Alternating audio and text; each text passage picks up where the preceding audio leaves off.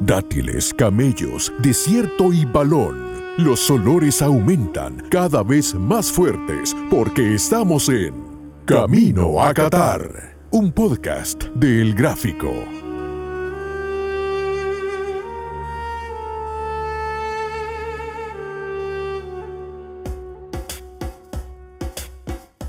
Gracias por estar con nosotros. Bienvenidos a una nueva edición de Camino a Qatar. Los saluda Rodrigo Arias y me acompañan Bruno Porcio, Claudio Martínez. Bruno, qué gusto que estés con nosotros. El gusto es mío estar siempre con ustedes acá y con la gente que nos está escuchando a través de estos podcasts. Saludos a todos. ¿Qué tal, Claudio? Hola Rodrigo, hola Bruno, listos acá. Bueno, cerquita, ya. Cerquita del Mundial, por eso vamos directo a charla en La Joroba. Súbase a su dromedario y hablando de este tema tengamos una charla en La Joroba.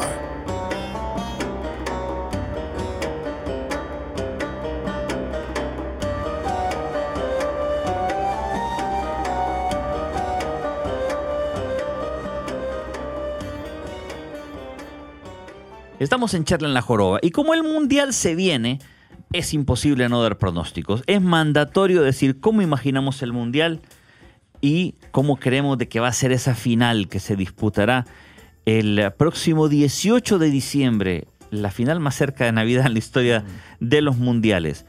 Eh, los octavos de final eh, eh, lo vamos a plantear acá. su servidor, Bruno, Claudio, vamos a dar nuestros octavos de final y cómo creemos que va a ir avanzando este, esta Copa del Mundo de Qatar 2022. una vez elegimos a los ganadores del grupo, los cruces ya están definidos.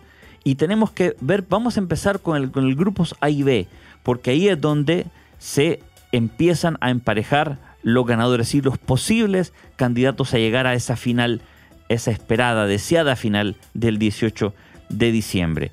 Vamos a ver, el grupo A tiene a Senegal, que es una gran representante de, de África, a Países Bajos, o le decimos Holanda. Bueno, Holanda. Bueno, sigamos digamos, diciéndole Holanda, no seamos políticamente correctos. La anfitriona Qatar y Ecuador. Eh, ¿a, quiénes, ¿A quiénes vemos ganando esos, esos, eh, ese grupo? Claudio, ¿quién tenés?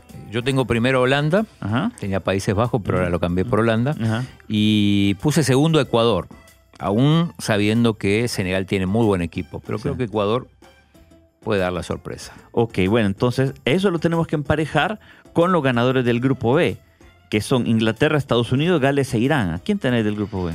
Tengo como campeón de grupo a Inglaterra y segundo a Estados Unidos. Ok, entonces los emparejamientos eh, sería eh, Inglaterra contra Ecuador, ¿no? Contra Ecuador se repite un partido de, Ale- eh, de Alemania 2006. Sí, que do- ganaron 2 a 0. Con un gol de Beckham. Exacto, un Sí, tiro tiro libre. libre. Sí. Ajá. Entonces, bueno, si quieren, vamos directo a, a- a estos emparejamientos. ¿A, a quién tenés, Claudio, de, de, de ganador en este, en este duelo? Digamos, en, en el primero, en el que da el primero de la, que en tu Ah. caso sería Holanda. Sí. Contra Eh, Estados Unidos gana Holanda Ajá. E Inglaterra y Ecuador gana Inglaterra. Lógico. Ah, no- entonces no tenés- estamos inventando nada. Tenés a Holanda e Inglaterra Sí. en, en- en cuartos de final. Ya los tenés en cuartos de final. Ok. Eh, vamos vamos eh, por esas llaves. Bruno, ¿a quién tenés tú en, en el enfrentamiento de la contra el B? A ver, yo doy como clasificados y ganador del grupo a Holanda y a Senegal en segundo. Ujú. Me hubiese gustado que Qatar avanzara, pero lo veo difícil, ¿no? Porque pues, al final es el local y siempre es bueno que, que avance. Aunque estaba escuchando que no hay muchos cataríes en Qatar. Solo el Son- 20%. son 20%.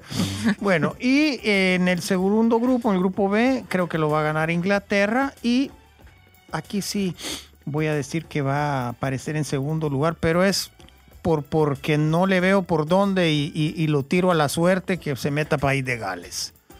Ujú.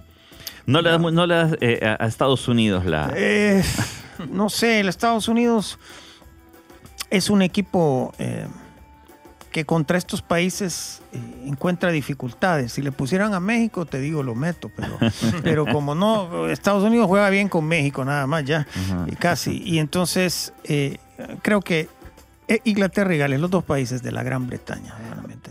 Y ahora, en tu duelo de octavo de final, eh, donde enfrentarías a estos dos, ¿a quiénes das como ganadores? Sería Holanda-Gales, doy ganador a Holanda. Ajá. Y el otro sería Inglaterra-Senegal, doy ganador a Inglaterra. O sea, llegas a la- al mismo cruce que, Sí. que llegué yo. Sí, con diferentes Con equipos. diferentes equipos. Mm. Ok, entonces, entonces, bueno, vayan apuntando entonces a quienes eh, dan por avanzados en los cuartos eh, de final, a ver quiénes terminan en- por emparejarse. Vamos al, eh, yo doy, vos, vos. yo, yo doy como ganador a Holanda y a Senegal también. Yo no sé, hay algo que me dice de que Qatar lo pueden ayudar, pero ahora cómo, siento que es muy difícil. Es más difícil Es ayudar. más difícil ayudar, digamos, no es como Corea-Japón que tenías ese criminal de Byron Moreno, y digo criminal con todas las letras porque el Sí. tipo hasta lo arrestaron por tráfico de heroína ajá, Sí. en, en Estados Unidos. Así es que a ese criminal de Byron Moreno y al Gandur, que también ese, digamos que se le... No lo voy a llamar criminal, pero el- los mundiales como el del 2002 ya no se pueden repetir, al menos no de la misma forma. Por eso yo creo que Qatar no va a aguantar. Creo de que tiene buena selección. Se ha preparado bien, Sí, eso sí, sí. Ha hecho bien la tarea Sí. Qatar, ¿no? Por eso también, ojalá, pero difícil. Sí, va a estar muy. Yo veo a Holanda y a Senegal. Y, y yo sí veo a Estados Unidos. No sé si porque lo he visto mucho y porque me, me parece que es una muy bonita la generación de jóvenes que tiene. La mayoría de menos de 25 años. ¿eh?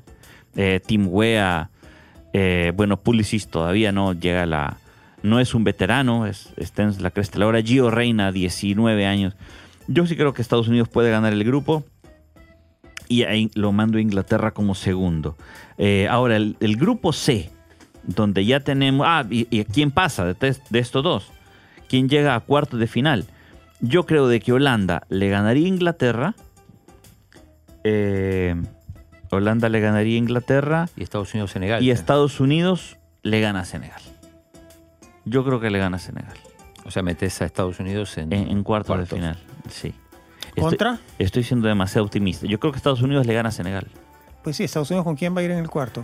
¿Contra Con- ah, tengo que dar los, los, los Estados Unidos, Ah, eh, porque ahí ya, te cruzas con los Ya te del cruzas con los demás, sí. con, sí, sí. con los otros, con los de los grupos C y D. Por eso vamos a los grupos C y D. Eh, grupo C, Argentina, México, Polonia y Arabia. Voy con argentino primero y con como argentino. y, y a México segundo. Eh, grupo D, Dinamarca, Francia, Australia, Túnez. La lógica. Francia, Francia, Dinamarca. primero, Dinamarca. Así fueron Ah, en el, mundial, pasado, sí. sí. Repetimos la forma. Y, y, eh, a quiénes va, entonces tendrías a Argentina contra Dinamarca y a Francia Contra México. contra México. Entonces, ¿a quién mandas a cuartos? La lógica. Argentina, también. Francia. Argentina, Francia. Se repite el duelo de octavos del mundial pasado, pero en cuarto. Exacto. Eh, Bruno. Argentina pasa primero, Polonia segundo, eh, Dinamarca pasa primero, Francia Y segundo. México. México. no. México lindo. Bueno, Chao. se quedaría en primera ronda por primera vez desde el Mundial del 78, Sí. porque ha avanzado cuartos, al menos de, de ronda de grupos cuando ha clasificado desde el, desde el 86. ¿no? no falla, siempre que clasifique. Ok. Bueno, y, y en cuartos de final, ¿a quién tenés? Entonces sería Argentina, Dinamarca, Ajá. po- meto Argentina y eh, Francia, Polonia. Polonia. Tengo que poner a Francia, entonces los volvemos. En, también bueno. coincidimos ahí. Ujú.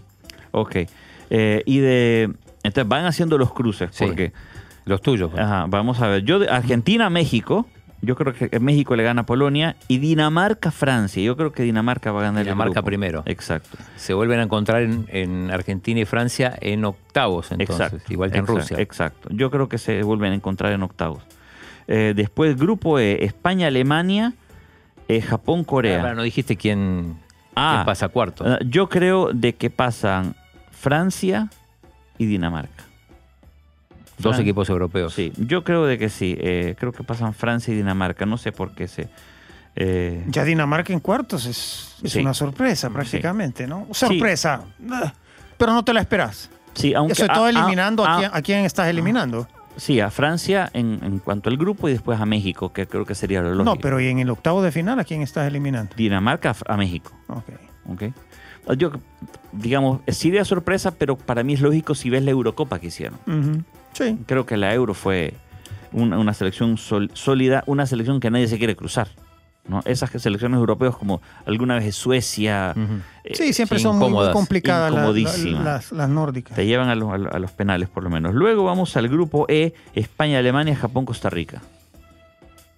Primero Alemania, segundo España. Del otro grupo, Bélgica, Croacia, Marruecos, Canadá. eh, primero Croacia, segundo Bélgica. Mm, la lógica Ah, sería sí. primero Bélgica y segundo Sí. Croacia, pero Ajá, bueno, vamos ajá. a variar un poco. Ok, y aquí eh, en los enfrentamientos. Eh, Alemania-Bélgica, sorpresa Bélgica y España-Croacia, España. Mm. Es hasta cierto punto lógico, solo que ese Bélgica-Alemania sería. Es muy difícil, ¿no? Las dos son potencias. ¿Y tú, Claudio? Eh, yo voy con eh, España gana el grupo, Alemania segundo. En el, E, en el F, eh, Croacia gana el grupo y Bélgica segundo. Por lo tanto, tenemos un España, eh, Bélgica y un Croacia, Alemania. Eh, Bélgica y Alemania Ok, avanzan. ok. Y, ah, ok. Bueno, tenemos a Bélgica y Alemania eh, como en la recta, recta final del Mundial. Yo creo que pasan España y Alemania, aunque estoy tentado a decir que Japón pasa. Yo vi a Japón algunos amistosos y me encantó esa selección. Si no pasa, le va a dar dolor de cabeza a todos. Sí, sí. es un dolor de muelas. Sí. Japón. Sí. Y Bélgica, Croacia, creo que esos sí están cantados. No creo que Marruecos le alcance y Canadá mucho menos. Creo que Canadá no va a llegar bien. ¿No? No, no, no, sobre todo por estos problemas que dicen de la federación, Internos peleando premios. Sí, yo creo que son. Eh, Parece la- un equipo africano, Sí, no, ¿no? Que- sí, sí, claro. Bueno, no te vayas tan lejos. Sí, Son las, Centroamericano, tal son vez, las conocido. Son las, son las selecta del primer mundo, Sí, digamos. sí. La- Canadá es la, es la- es la selecta del primer mundo. pe- pero llama la atención de Canadá porque en general el, el deporte canadiense es, eh, se maneja Correctamente. con muy, muy, de forma muy Bien correcta. organizado. Sí. Bueno, sí, incluso el fútbol femenino son campeonas de los Juegos Olímpicos, que es como ganar un mundial porque se juega Sí. con selecciones mayores. Eh, pero sí, yo no creo de que. Pero no de estaba Montallani cuando ganaron los Juegos Olímpicos. Sí, sí, estaba. Sí, estaba, sí, porque Ah, fueron bueno. los, bien. en Y fue el año pasado, fue el año pasado. Ah, bueno, pues sí. Sí, no. Ah, pues no es él. no. Eh, y ahí yo sí, yo creo de que.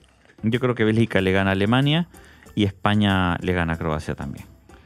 Al menos O sea, tu cruce va a ser Bélgica-España, Sí. igual que el mío. Exacto. Y en grupo G, Brasil, Serbia, Suiza, Camerún. Eh, me gusta mucho la selección de Corea. Perdón, de, me dijiste Brasil. Brasil, Serbia, Suiza, Camerún. Ajá, ah, Brasil primero, Suiza segundo. Suiza, yo digo a Serbia. Portugal, eh, eh, Corea del Sur, Uruguay, Ghana. Ese para mí es el grupo de la muerte. El grupo de la muerte. Me voy con Uruguay primero y Portugal segundo. Ok. Bruno. Me voy en el grupo G, Brasil y Suiza, primero y segundo. Y en el H, em, Portugal, Uruguay. Los dos. Yo doy a Portugal y Corea. Eh, No, no, no te pregunté por los cuartos de final Sí, entonces. eh, chocarían Brasil-Portugal, un partidazo. Ajá. Y pasa Brasil y un Uruguay-Suiza. Mm, Pasa Uruguay. Con el, más con el corazón de que te he Sí, oído. Eh, Tengo mucha simpatía por Uruguay. Ya. Bruno. El Brasil, em, Portugal se lo lleva a Brasil. Y el eh, Uruguay-Suiza, sorprendentemente, se lo lleva a Suiza. Sí, eh, yo también imagino que un- más una Eurocopa que otra cosa. Yo creo que Brasil, Serbia pasan, Portugal, Corea. Tengo una simpatía por los asiáticos de este mundial. Sí, ya, ya es tendencia. Eh, aunque son, se lo perdería. ¿no? Tuvo una lesión, eso quizá me mueva. Lo van a operar y ahí vamos a, vamos Sí, a pero- Al final, si va a ir, puede ir enmascarado. No, cre- no creo a dos que esté semanas al del Mundial. 100% en el mundial. Necesitas estar en el mundial un 100%. Pero bueno, yo creo que Corea igual pasa. Eh, y en, el- en los cruces veo de que gana Brasil, obviamente, le ganaría a Corea y Portugal le ganaría a Serbia. Eh, no sé si ya tenemos entonces armados los cuartos de final. Exacto, sí. Bueno, los cuartos de final, donde ya se definen, donde ya es aprobar, donde ya es- están solo la élite, los últimos ocho del Mundial. Claudio, ¿a quién tenés en cuartos de final? A ver, entre Holanda e Inglaterra me voy con Holanda. Ajá. Argentina-Francia, no sé. Por cábala voy a poner a Francia. Ajá. Eh, El contragafe. sí, el contragafe. Exacto. Holanda y Francia Ajá. serían semifinalistas por un lado. Y por el otro lado, Bélgica le va a ganar a España y Brasil le va a ganar a Uruguay. Ah, ok. De nuevo el, Y nos quedan tres euro me quedan tres europeos y un sudamericano. lo que usualmente muchos mundiales han sido Ha así. sido, tal Tres cual. europeos y un sudamericano. Eh, Bruno. Bueno, Inglaterra-Holanda se lo lleva a Holanda. Francia-Argentina se lo lleva a Argentina. Bélgica-Alemania se lo lleva a Alemania. Y Brasil-Suiza se lo lleva a Brasil. Entonces las semifinales serían Holanda-Argentina y Alemania-Brasil. Ok. Pará, las mismas semifinales del 2014. ¿Sí? Sí. sí, sí, Sí, bueno. sí, exactamente. Sería entretenido que no, que no sea Eurocopa, ojalá que no. Yo aquí tengo, yo sí lo tengo como Eurocopa, porque yo tengo a Francia contra Holanda, yo doy como ganador a Francia 3 a 2, Brasil le ganaría a España. Allá con marcador y todo. lo está Sí, lo estoy poniendo. Din- Creo que Dinam- Dinamarca, Estados Unidos, mira, tengo a Estados Unidos, le tengo mucha fe, pero Dinamarca le va, le va a ganar, con claridad. Estados Unidos no tiene esa categoría y Portugal le ganaría a Bélgica. O sea que para mí mis semifinales son Brasil contra Francia y Dinamarca contra Portugal. Vamos a ver, vamos a ver. Entonces, ya tenemos a los cuatro semifinalistas. Semifinales del Mundial 2022. ¿Qué dice la bolita de cristal de Claudio en las semifinales? En la semifinal gana Francia Holanda y Brasil le gana a Bélgica. Entonces Francia-Brasil. Y Francia Brasil la final. Ok. Igual que en el 98. Igual que en el 98. Ok. está. La Bruno. se repite. Final 100% sudamericana, Brasil-Argentina. Brasil-Argentina. Como en la Copa América. Inédito. ¿Lo decís por, por tono irónico? No, no. ¿Por qué no? Yo siempre a Argentina le tengo muchísimo pánico. Ya, ya, ya me acerco al mundial y ya, ya no es miedo, es pánico. Eh, Desde, porque desde porque el es- 90 tenés ese pánico.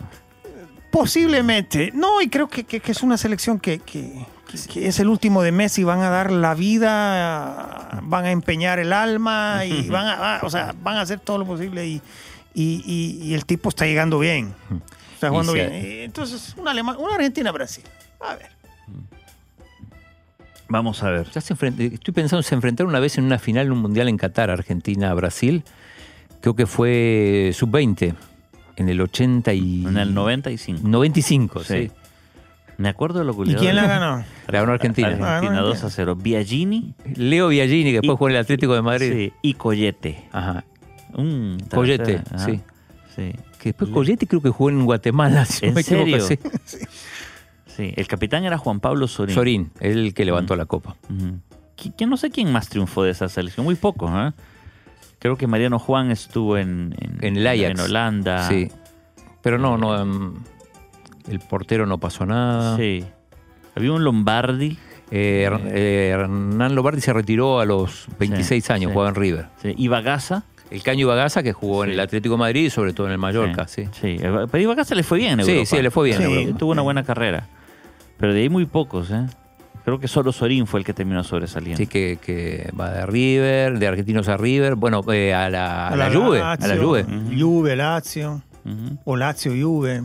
Primero Sí, Lazio. No, primero, primero Juve, porque llegó, llegó muy joven y después vuelve a River, después, bueno, juega hasta en el Barcelona, Sí, jugó en el PSG, porque jugó en un montón de equipos. sí, es cierto. Terminó en Brasil, le fue muy bien en El Brasil. Brasil eh, es ídolo del Cruzeiro. Sí. Bueno, ent- mira, yo tengo a- aquí una final en la que no- lo estoy dudando, porque yo tengo la semifinal Brasil-Francia. Y estoy seguro que gana Brasil. Aunque viendo Mbappé últimamente, me a mí me está dando pánico Mbappé. De verdad. Hace poquito metió un gol contra la Juve, donde lo quisieron jalar, que sé que un tackle de fútbol americano. Sí, y el tipo... que- un jugador el que último viene partido de Champions. Un jugador que viene de sí. Gatti, Gatti es gato. Bueno, ok, pero yo sí creo de que, de que yo creo que Francia puede ganar el mundial, pero Brasil por ahí se va a sacar algo y creo que eh, Brasil con- va contra Portugal. Portugal ganaría a Dinamarca la final.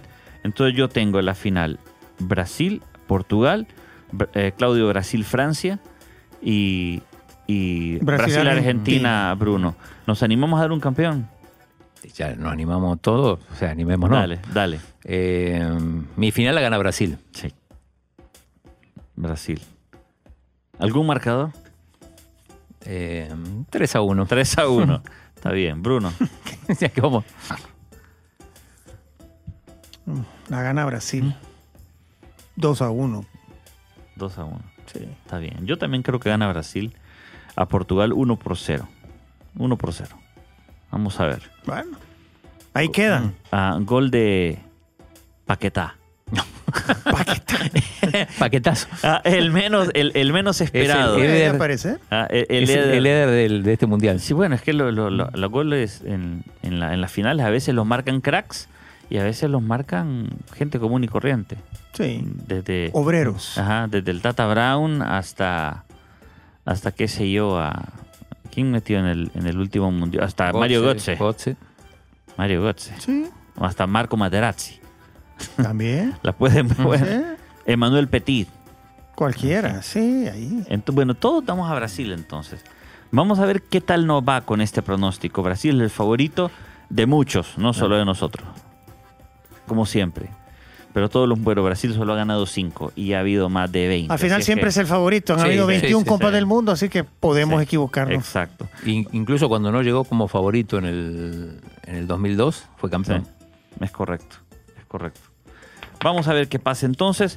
Esto fue Charla en la Joroba. Va, pero hay mucho más de Camino Qatar y vamos a una pausa. Ya regresamos. I am singing sound. Soup sound. Flotsam.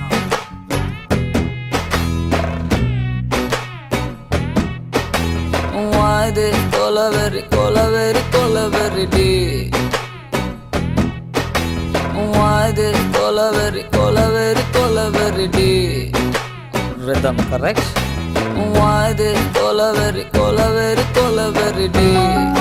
Maintain please வாது கொலவெறி அடி. டிஸ்டன்ஸ்ல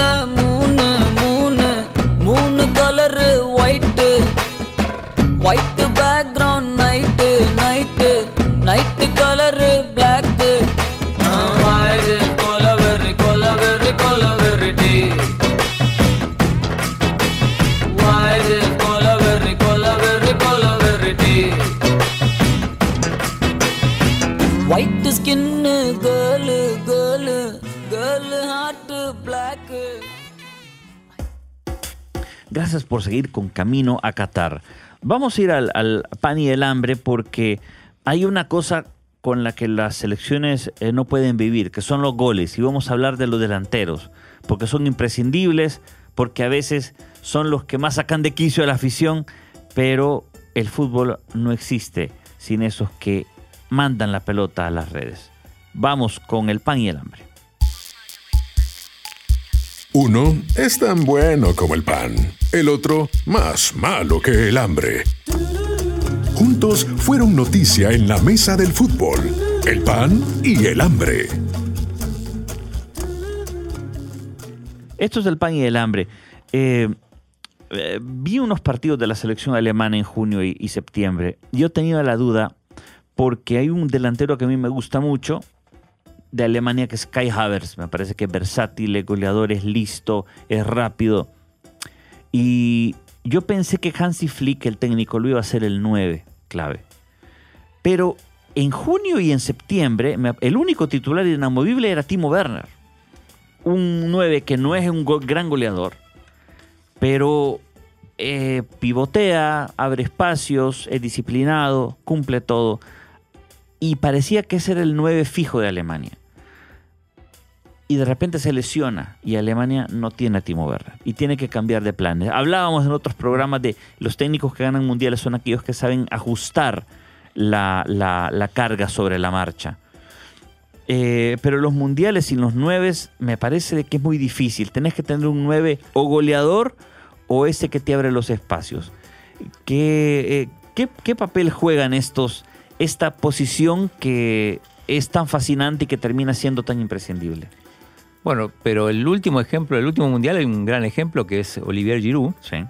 que es nueve sin, sin goles, ¿no? Y, sin tiros amargos. y sin tiros a Marco, bueno, peor todavía. Ah. Eh, y sin embargo, Francia salió campeón.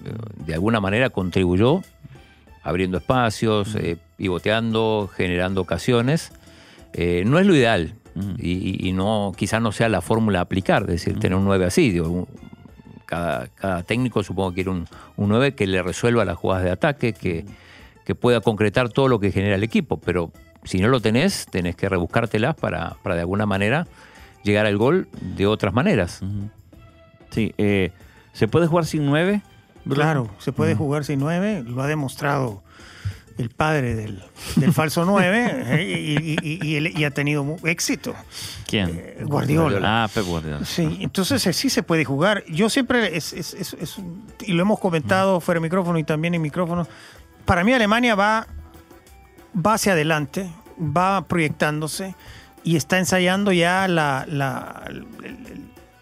el- no tener al 10 y el no tener al 9 clásico que hemos conocido y que hemos buscado. Alemania está jugando y, todos sus entrenadores, si ustedes se fijan en los distintos clubes que están eh, en Europa en estos momentos, eh, tratan de evolucionar cada año con algo nuevo, o sea, van mucho, muchísimo más rápido.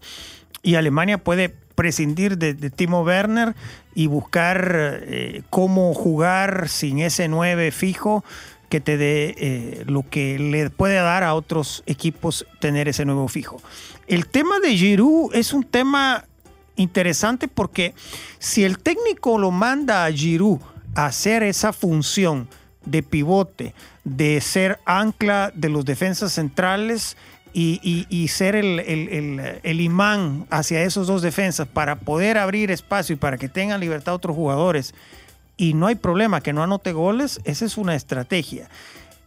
Otra es que tenés un delantero malo, tipo Serginho en el 82 Mm, de. Brasil, tipo Guivarch, tipo el otro de, de Francia, ¿cómo se llamaba cuando salieron campeones? El. Eh, Dugarry, que le pegaban para afuera. Giroud te le va a pegar alguna para afuera, pero te hace un trabajo que no te hacen otros, otros centros delanteros. Por eso, lo que decíamos y, y lo hablábamos, que Mbappé, eh, será verdad, será mentira, le ha pedido al técnico que por favor, en los partidos que esté Giroud y no esté Benzema. Pero no se sabe, pues, porque al final de Mbappé dicen cualquier cosa ahora en estos momentos que no se sabe. Pero creo que sí se puede ganar sin un 9. Bueno, Brasil, eh, los últimos dos mundiales que lo ganó fue con dos nueve brillantísimos, ¿no? Romario y Ronaldo. Y luego con Luis Fabiano nunca ganó nada. No. Sea, Brasil necesita ese nueve. Adriano también era, era Ah, nueve y, y, bueno, jugó en el Mundial del 2006. sí. Sí, es fundamental, digo, pero n- tampoco te garantiza que vas a ganar un mundial porque el resto de los equipos, la mayoría de los equipos tienen un 9. Ujú. Y en teoría es el, se supone que es el mejor centro delantero que, que tienen a su disposición. Ujú. Y, y no, no a todos le va bien, por Mm. supuesto. Ah, eh, ¿Vale más un nueve goleador egoísta o un obrero? Yo prefiero un obrero porque el obrero le da más opciones a más jugadores. Si tú te enfocas todo en un 9 y ese 9 llega con la pólvora mojada, porque pasa, eh, mes estás malo lo tiene cualquiera. Exacto, estás frito porque no tenés, no, no tenés recambio, porque has enfocado todo tu juego en que él te resuelva los partidos. Entonces es, es, es delicado. Ahora el fútbol moderno eh, implica que si, si, si el 9 no te funciona, o por lo menos te haga otro tipo de trabajo para que puedan llegar otros a, cerrar los goles. Bueno, lo que pasa que también normalmente los equipos llevan más de un 9. Mm. Aunque cada vez es un, un puesto que cada vez encuest- en- cuesta más encontrar Mm. centro delanteros efectivos, con gol. Pero bueno, También esa posición ha cambiado mucho. Ves a Suárez, veías a Higuaín, veías a, a los delanteros tienen movilidad, salen a, a- a tejer juego. Eh, ves jugar a Edin Dzeko, por ejemplo, que es un tipo de casi dos metros, pero te sale a jugar, te sale a... a- Lautaro es un tipo que sale Sí. también a jugarte. la otra vez decías que el, el 9 tradicional, el último que queda es Icardi. Sí, yo pienso que, que- que un 9 de área, un tiburón del área, es, no sé cómo estará ahorita por todos sus problemas de tipo Anotó el personal. otro día. Sí, pero es, es el clásico delantero. No es, Icardi no te sale a, a- a tejer juego. O sea, él llévenmele tírenle la pelota dentro del área que el tipo te va a resolver, porque es espectacular en ese ámbito. Pero de ahí no es, no es ese delantero moderno, ¿no? Para mí, Cardi me parece un, un delantero vieja estampa. Lukaku. No, Lukaku sí te hace juego. Porque Lukaku te, te llega y también te juega a la profundidad. O Por- sea, por potencia, hace- sí, sí, es fuerte.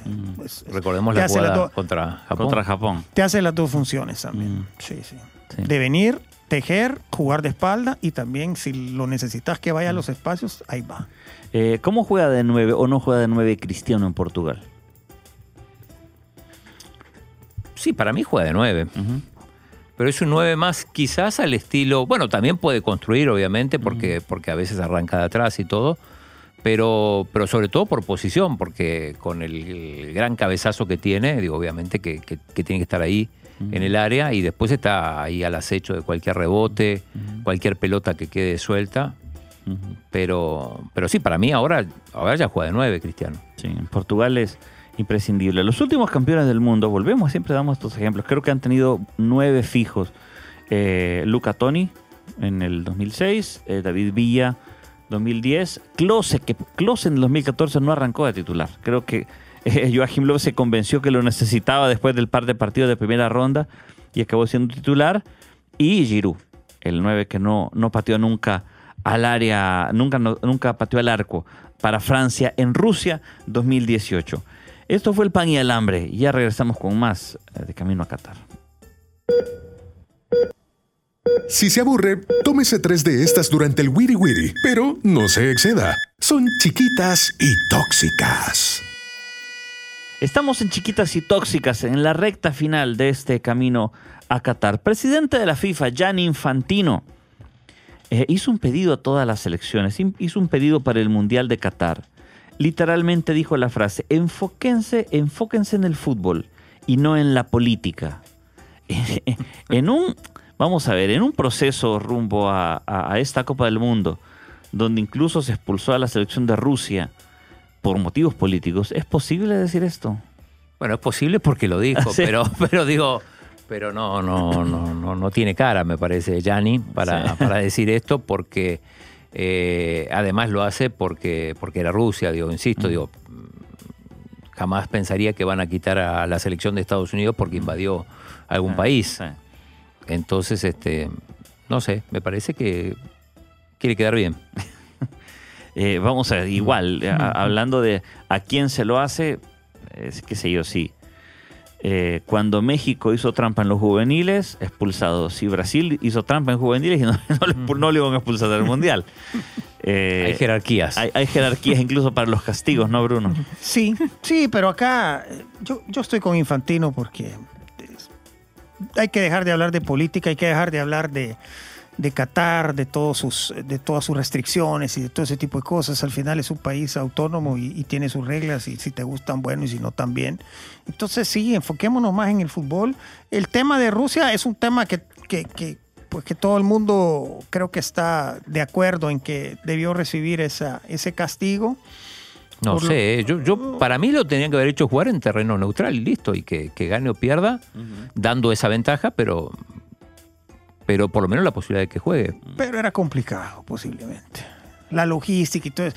Cuando se dan cosas así es, es bastante complicado. Si no, por eso Israel juega, juega en Europa y no juega en, en- en su, en- su zona geográfica, porque es Cuando, complicado. cuando lo jugó, ninguno quiso jugar Sí, contra ellos. entonces está bien, o sea, ya, ya, que, que ruede el fútbol y veamos eso y dejemos, como dijimos la vez pasada, gritemos goles y no otro tipo de cosas. Bueno, pero, pero siempre hay tóxicas. Por ejemplo, Sí. hace poco eh, en la selección de Túnez prendió en un hilo de ir al Mundial. ¿Por qué? Porque el, el ministro de Deportes, Kamel de Guiche, amagó, según noticias internacionales, con una posible intervención con la Federación de Fútbol de ese país. Y la FIFA envió un comunicado diciendo de que podía ser suspendida su federación y por lo tanto quedar fuera de la Copa del Mundo. Eso es falta de información. Si hubieran seguido el caso de El Salvador, no le hubiera pasado eso a los tunecinos de, de- de Sí. estar ahí en vilo. Sí, pero al parecer es esa arma de la FIFA de o hacer lo que digo, te suspendo, es, es un modus operandi en todo el mundo. Claro, y le funciona. ¿Y quién quiere perderse ir a un mundial y ganar además cuando ya plata está de clasificado. Sí. Y además ya clasificado. Sí, cuando hay, Me imagino que se alineó rápido. Don, don Camel. cuando hay todo tipo de, de, de implicaciones cuando la fiesta está organizada. Es bien difícil dejarla. Ahora, esta chiquitita que quizá no dé para hablar más porque Carlo Ancelotti le preguntaron por Sergio Ramos, exjugador del Real Madrid, quien fue jugador suyo en el Real Madrid, eh, y le preguntaron, ¿es una opción para el Mundial? Claro, Sergio Ramos dijo, tiene que ir al Mundial, sin ninguna duda. Eh, vamos a ver, yo creo que aquí el tema es, cuando tenés un grupo ya armado y un jugador veterano, es buen jugador, pero que puede hacer un desequilibrio en tu vestuario, ¿lo llamás a pesar de eso o es el equilibrio del vestuario prioridad en una selección? Y te la jugás. Exacto. Te la jugás. eh, te puede pasar, digo, que te salga bien o, o que te salga mal. Porque sí, en cierto modo, podés contaminar el vestuario. Yo, yo recuerdo el caso de Argentina. eh, tras el retiro, entre comillas, de Maradona, eh, Argentina gana dos Copas América, la del 91 y la del 93, o sea, Maradona queda en el olvido total, pero cuando se complica la clasificación, que tiene que ir a jugar la famosa repesca a, su- a Australia, eh, llaman a Maradona de, de- de urgencia y a partir de ahí cambia todo. Cambia todo en el sentido que ya, ya dejó de mandar eh, el Coco Basile, que era el entrenador, sino mandaba a Maradona. eh, y fue un desastre total que terminó con, con el doping de, de- de Maradona en, en- en el Mundial. Entonces, eh, a veces pasa que el, el entrenador o el grupo, el entrenador puede perder las riendas o el grupo se puede contaminar. Y hay que ver cuán importante es ese jugador para, para correr ese riesgo. ¿O qué tanto se puede adaptar al, al grupo, no, Bruno? Sí, por supuesto. Mira, yo no quiero pensar mal de Ancelotti porque le tengo mucho, mucho, mucho aprecio y admiración. Pero después de las llamadas de Sergio Ramos a Rubi para que le ayudara a ganar el balón de oro, no sé si acá le llamó a Ancelotti. Ancelotti ya está en una edad eh, abuelística y una situación fue siempre. Entonces, no sé.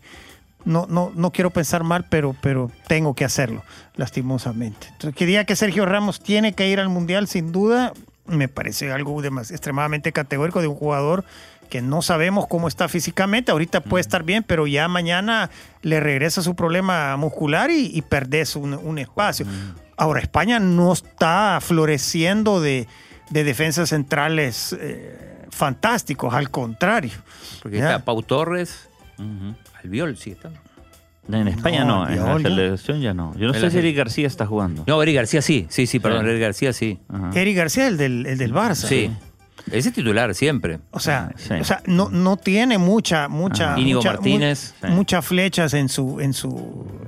Entonces, pero también llevar a Sergio Ramos es un problema. Ya Sí. no- o sea, yo creo que Sergio Ramos se balanceaba mucho también y, y- y- manejaba otro tipo de actitud dentro de un vestuario con un montón de Barcelonas, barcelonistas, y, y- y- y al final decidieron, ok, vamos en pos del mundial, pero ahora que, que- que hay un desbalance de barcelonistas, aunque lleva, pero son son jóvenes, Sergio Ramos tendría demasiado poder en ese vestuario y no sé si es conveniente. Y llama la atención también la declaración de Ancelotti, porque normalmente un entrenador no, no se la juega así hablar tanto, porque al final es como le está diciendo Luis Enrique, eh, pone a este jugador.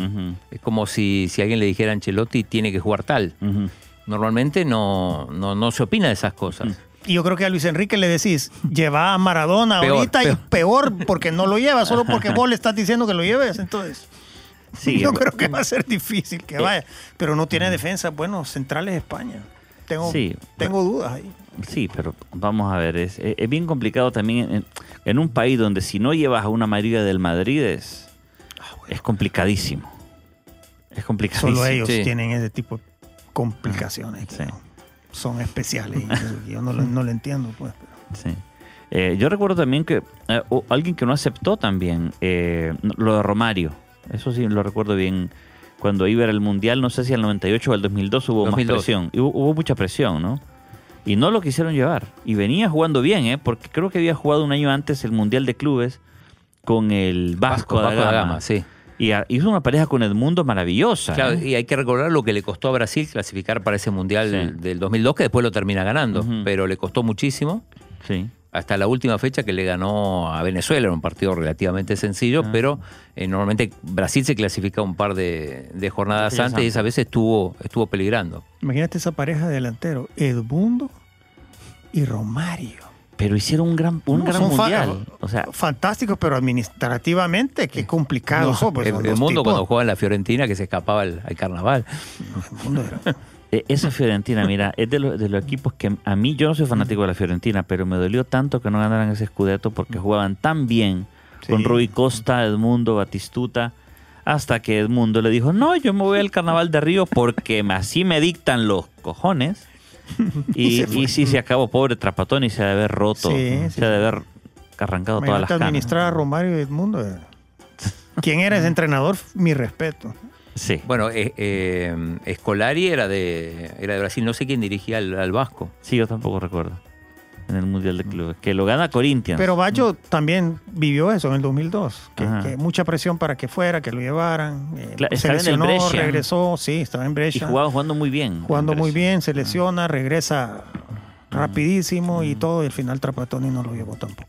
Bueno, eh, vamos a ver. Hasta ahorita no ha habido eh, convocatoria sorpresa de veteranos. Pero Eh, esto me parece raro de Ancelotti sí. porque Ancelotti no es un tipo Sí. así. De opinar así. Igual, ¿Sí? no, Luis Enrique no creo que le haga mucho caso conociendo a Luis Enrique. Pero esa fue la última chiquita y tóxica. Y este fue el cierre de este camino a Qatar. Gracias por estar con nosotros. Gracias, Bruno. De nada, cada día estamos más cerca, así que pendientes. Sí, gracias, Claudio. Hasta la próxima. Hasta la próxima en el nuevo camino a Qatar.